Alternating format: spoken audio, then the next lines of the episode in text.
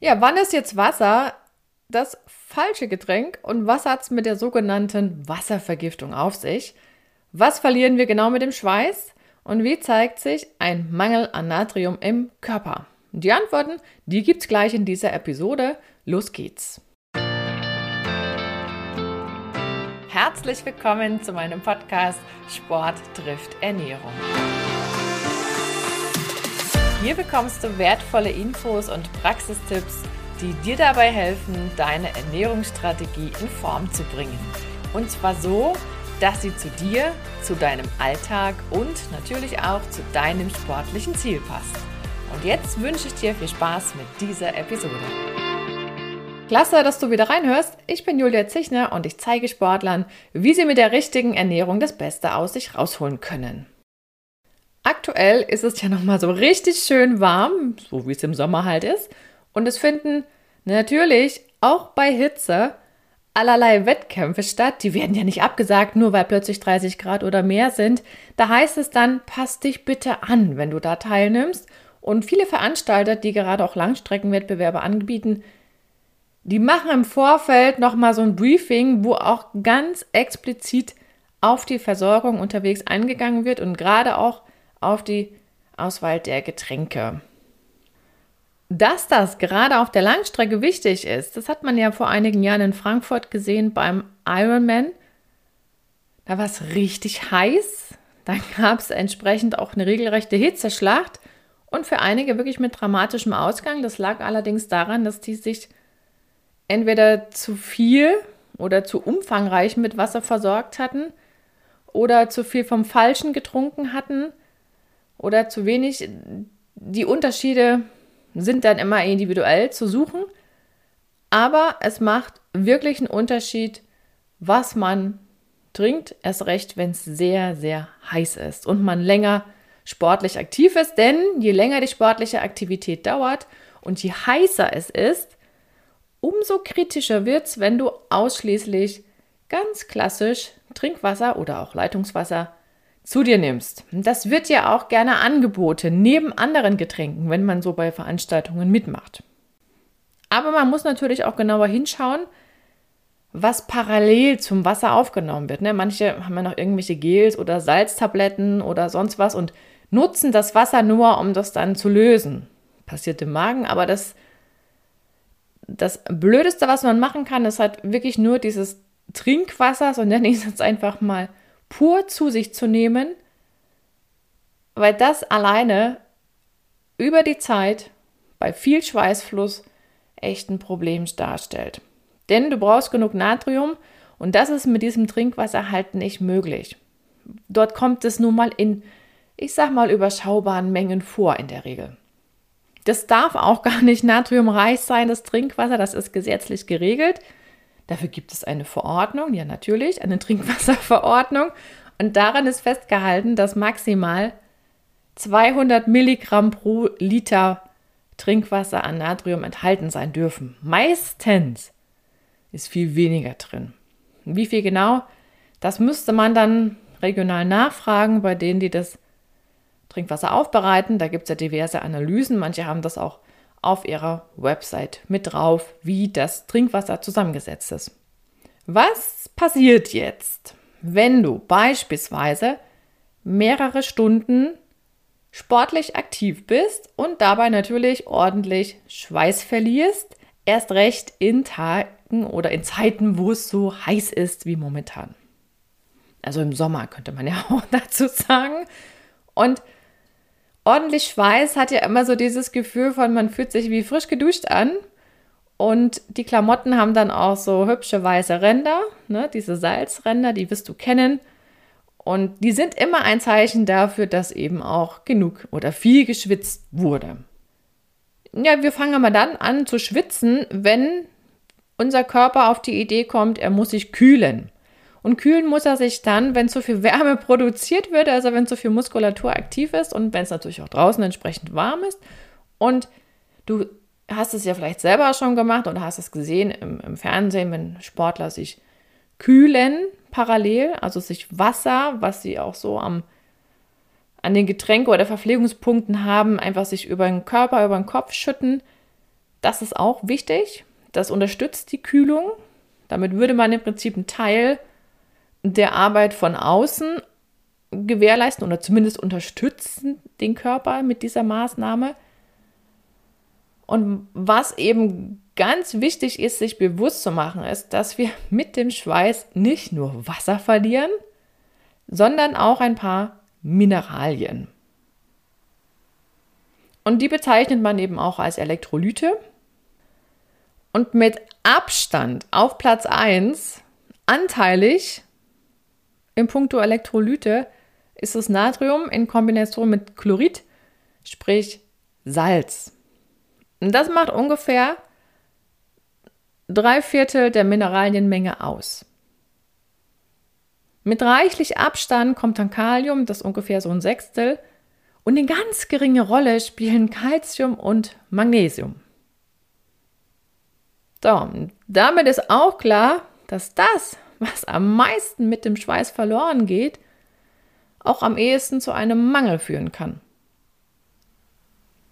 Das heißt eben, beim Schweißverlust liegt der Fokus immer auf Natrium bzw. auf Salz.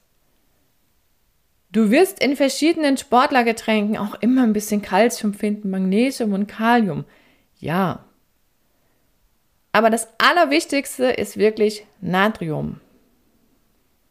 Und gerade den Rest muss man immer so ein bisschen austesten. Ne? Da ist es wichtig. Deswegen ist ja so wichtig zu gucken, ob ich das Zeug vertrage bei Belastung.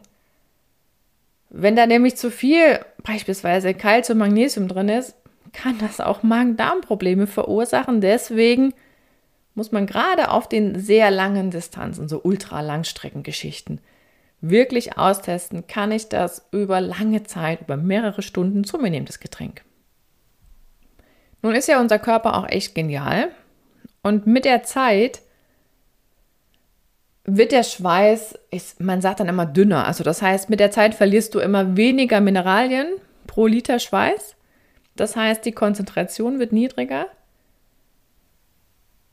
Und man weiß zum Beispiel auch, dass diejenigen, die generell salziger essen, praktisch mit dem Schweiß auch mehr Salz ausscheiden, also verlieren. Dann könnte man ja auch sagen, wenn es immer um diese Salzdiskussion geht, und die Leute anfangen zu sparen beim Salz und nicht salzig essen und so weiter, letzten Endes ist ja die Empfehlung, Mensch, sorg doch mal für Schweißverlust, auch durchaus eine Stellschraube, an die man denken muss bei der ganzen Geschichte. Könnte man auch sagen, Mensch, beweg dich doch mal ein bisschen mehr. Nur so am Rande. Beziehungsweise sei nur eine Sache ergänzt, dieses Thema Salz und Bluthochdruck ist ja auch immer ein ganz beliebtes. Man weiß aber auch, dass das nicht bei allen im Zusammenhang steht. Also ungefähr nur ein Fünftel reagiert da wirklich auf Natrium sensibel. Deswegen muss man auch diese Diskussion immer noch mal mit ein bisschen Vorsicht genießen.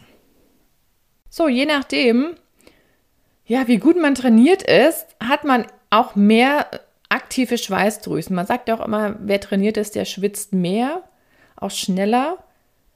Generell ist es ja auch so, dass Männer grundsätzlich mehr Schweißdrüsen haben als Frauen, also auch insgesamt mehr Schweiß verlieren.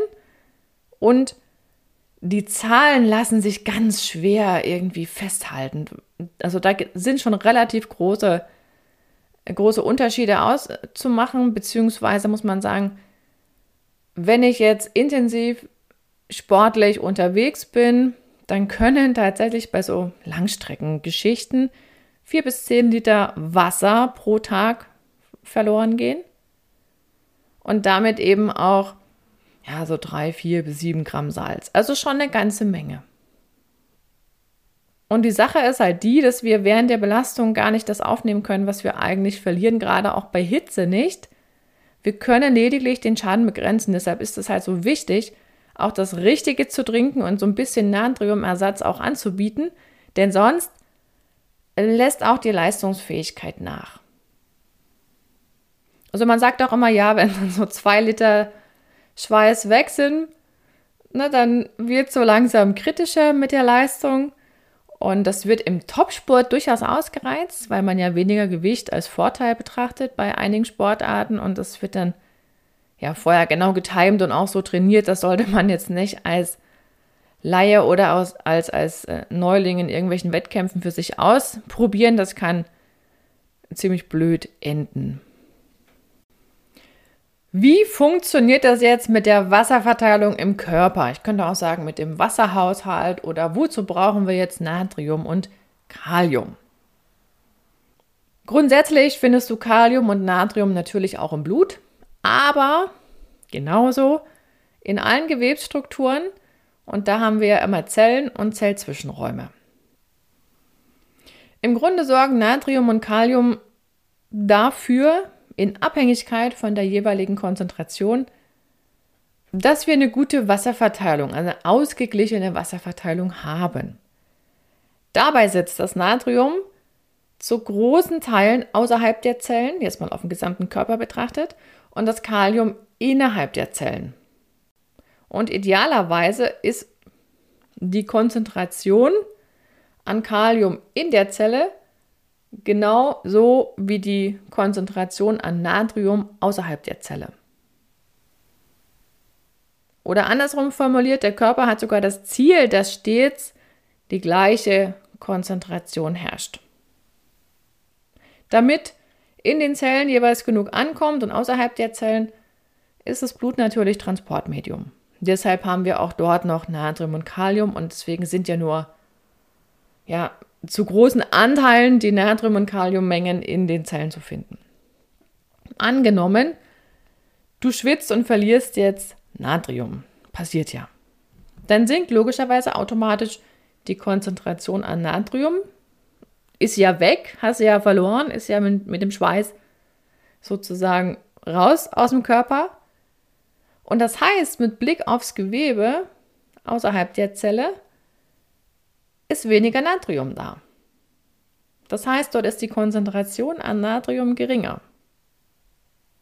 Und der Körper denkt dann, naja, wenn die Konzentration außerhalb der Zelle abgesunken ist, dann muss die auch in der Zelle niedriger werden. Und wie kann ich was verdünnen? Indem das Wasser dorthin fließt, wo verdünnt werden muss, also in dem Falle in die Zelle rein.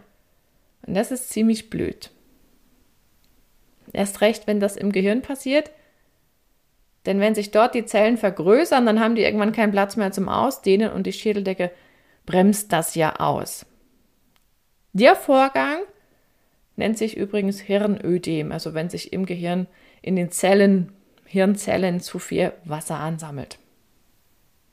Was macht jetzt der Körper, wenn Natrium fehlt? Er schreit förmlich nach Natrium und das heißt dann rein praktisch, du hast mehr Durst. Und wenn du jetzt Leitungswasser trinkst oder ein natriumarmes Mineralwasser, dann nimmst du ja quasi nichts an Natrium zu dir.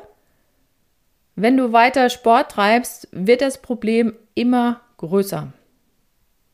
Denn mehr Schwitzen heißt ja auch mehr Mineralienverlust, mehr Natriumverlust, auch wenn das niedriger konzentriert ist, aber trotzdem geht es ja weiter. Denn du verlierst ja immer Wasser und Natrium mit dem Schweiß. Problem wird also größer. Und das zeigt sich irgendwann mit so Symptomen wie Schwindel, Herzrhythmusstörungen. Manche haben irgendwie Atemnot, Muskelkrämpfe, ganz typisch für Natriummangel. Und das kann auch noch im ja, strengeren Sinne weitergehen bis Erbrechen, Bewusstseinsstörungen oder im Worst Case sogar Bewusstlosigkeit. Und es kann mitunter in einer lebensgefährlichen Situation enden. Also so harmlos ist das nicht mit dem falschen Getränk bei doch intensiver körperlicher Aktivität. Diese ganze Situation, wenn praktisch Natrium fehlt im Körper, und das fehlt ja insbesondere in den Zellzwischenräumen. Das nennt man auch ja, Wasservergiftung, ganz simpel. Wenn das durch den Sport induziert ist, dann heißt es auch belastungsinduzierte Wasservergiftung. Oder der Fachmann sagt Hyponatriämie, also zu wenig Natrium. Ne, zu viel Wasser in der Zelle, weil zu wenig Natrium außerhalb der Zelle. Das ist immer das Spielchen mit den Konzentrationen der Elektrolyte, in dem Falle Kalium in und Natrium außerhalb der Zelle. Ist auch wieder so was Chemisches, aber so funktionieren wir halt. Man kann sich diese sogenannte Wasservergiftung übrigens auch ohne Sport bei Hitze einhandeln. Das passiert dann, wenn man zu viel trinkt. Und wann passiert sowas? Wenn man irgendwelche blöden Wetten abschließt und sich dann auch in die Sachen hineinsteigert. Und das passiert im Alltag nicht. Also im ganz normalen Alltag ist das schwer umzusetzen.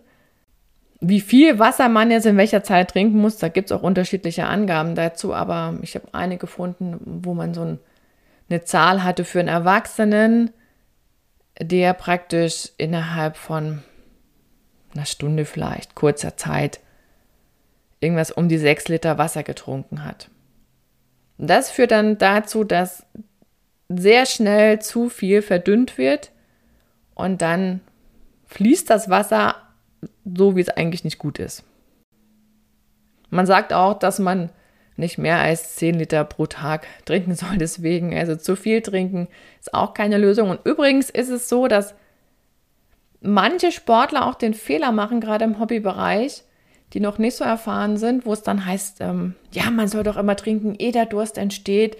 Und deshalb trinke ich permanent. So kann man auch viel zu viel aufnehmen. Also auch das ist manchmal ein Problem tatsächlich. Da kann man froh sein, wenn man Darmprobleme bekommt, damit der Körper sozusagen seine, ich sag mal, seine innere Grenze aktiviert. Manchmal hat es auch was Gutes, wenn auf der einen Seite ein Symptom auftaucht, was erstmal blöd ist, aber grundsätzlich weiß sich der Körper ja auch zu helfen, wenn es eng wird. So, folgende Frage ist natürlich berechtigt. Ist Wasser nicht eigentlich die erste und beste Wahl, wenn es um die Getränkeauswahl geht. Liest man doch überall. Trinke Wasser, trinke Wasser, trinke Wasser. Das ist total richtig und trifft ja auch auf die meiste Zeit im Alltag zu, ohne Wenn und Aber, keine Frage. Doch es gibt eben diese eine Ausnahme und zwar intensive körperliche Aktivität über mehrere Stunden, also alles, was so Ausdauergeschichten sind, bei sehr hohen Temperaturen umso mehr wo wir also kräftig schwitzen. Da wird es mit dem Wasser alleine kritisch. Du kannst es natürlich aufpeppen, ja, indem du da was reingibst, aber an sich ist dieses Thema Leitungswasser oder Trinkwasser und natriumarmes Mineralwasser im Sport eben nicht immer top. Du könntest natürlich das natriumarme Wasser auch ein bisschen aufpeppen und sagen, okay, machst du halt ein bisschen Salz rein, das geht. Ein Gramm Salz ist ungefähr so viel wie ein Drittel Teelöffel. Und ein Gramm Salz ist ungefähr äh, mit 400 Milligramm Natrium ausgestattet. Also das ist so diese klassische Formel. Also für ein Liter kannst du so ein Drittel Teelöffel Salz reingeben. Und dann kommt es immer darauf an, wie salzig man das dann noch mag. Das ist ja auch so, dass Je nachdem, wo ich Natrium reinpacke, schmeckt es salziger. Und Natriumchlorid ist nun mal relativ intensiv salzig in der Wahrnehmung. Und vielen Getränkepulvern, gerade so ISO-Getränkepulvern, wird ja gerne Natriumcitrat beigemischt. Das schmeckt halt weniger salzig und so kann ich auf angenehme Weise noch ein bisschen mehr Natrium pro Liter aufnehmen. Aber bei 800 Milligramm pro Liter an Natrium ist dann auch ja bei den allermeisten Schluss, weil sie einfach sagen, danach ist es nicht mehr trinkbar. Und du könntest natürlich auch sagen, ja, ich habe eh so ein Gel dabei, wo viel Natrium drin ist oder habe Salztabletten noch dabei, dann kommt man auch mit jedem Wasser klar, ne? wenn ich gerade auch in einer Wettkampfsituation stecke und auf die Verpflegung unterwegs angewiesen bin, auf Flüssigkeit, und ja nicht weiß, was in diesem Wasser drin steckt an Elektrolyten, dann nehme ich mir halt was mit und kann notfalls Natrium ja beisteuern über Salztabletten. Das gibt es ja inzwischen auch. Und du könntest auch, wenn du jetzt sagst, ich mag keine Kohlenhydrate übers Getränk haben, dann kann man auch mit diesen Elektrolyttabletten einiges erreichen. Da muss man nur gucken, dass dass man halt eine Sache oder ein Produkt erwischt, was für einen selber verträglich ist, weil die unterschiedlich dosiert sind. Gerade was Calcium, Magnesium betrifft, da kann man es einfach nur ausprobieren und gucken, wie lange man damit klarkommt. tendenziell sind, ich sag mal, in ISO-Getränken mehr oder größere Mengen an Natrium drin als in diesen Elektrolyt-Geschichten ohne Zucker oder ohne Kohlenhydrate. Was genau sind jetzt eigentlich Elektrolyte? Ich habe den Begriff ja schon mehrfach verwendet. Ganz einfach erklärt sind es Mineralsalze, die ja, in Wasser aufgelöst sind. Und dann sind wir wieder bei Chemie. Beim Auflösen zerfallen diese Salze in sogenannte Ionen. Teilchen sagte man anfangs immer noch in Chemie. Und davon ist jetzt eins jeweils positiv und eins negativ geladen. Ja, und deshalb heißen die auch Ionen, weil die eine Ladung haben und damit können die auch elektrischen Strom leiten.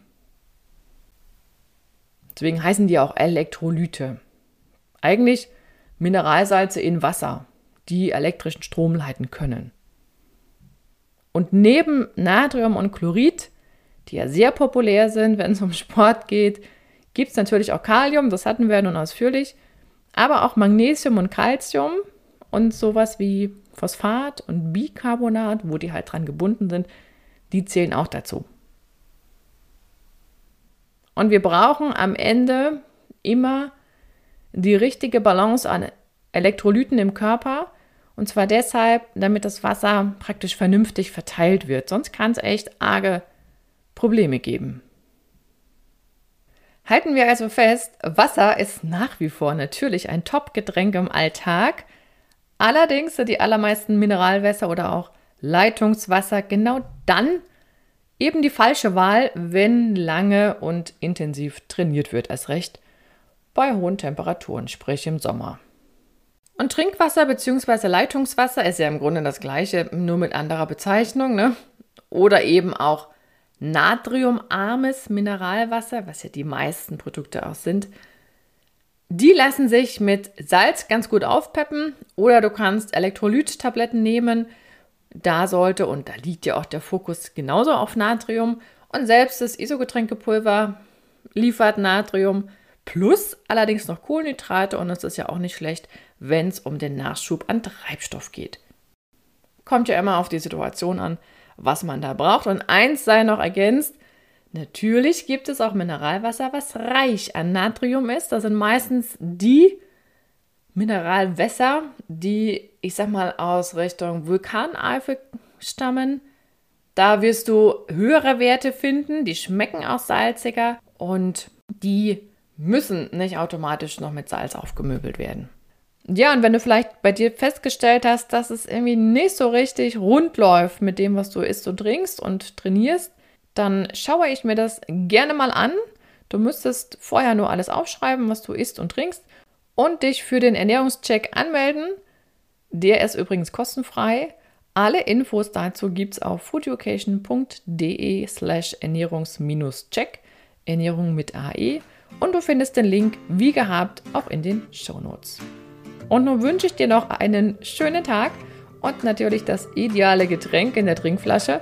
Wir hören uns in der nächsten Episode wieder, hoffe ich zumindest. Hab eine gute Zeit bis dahin, deine Julia.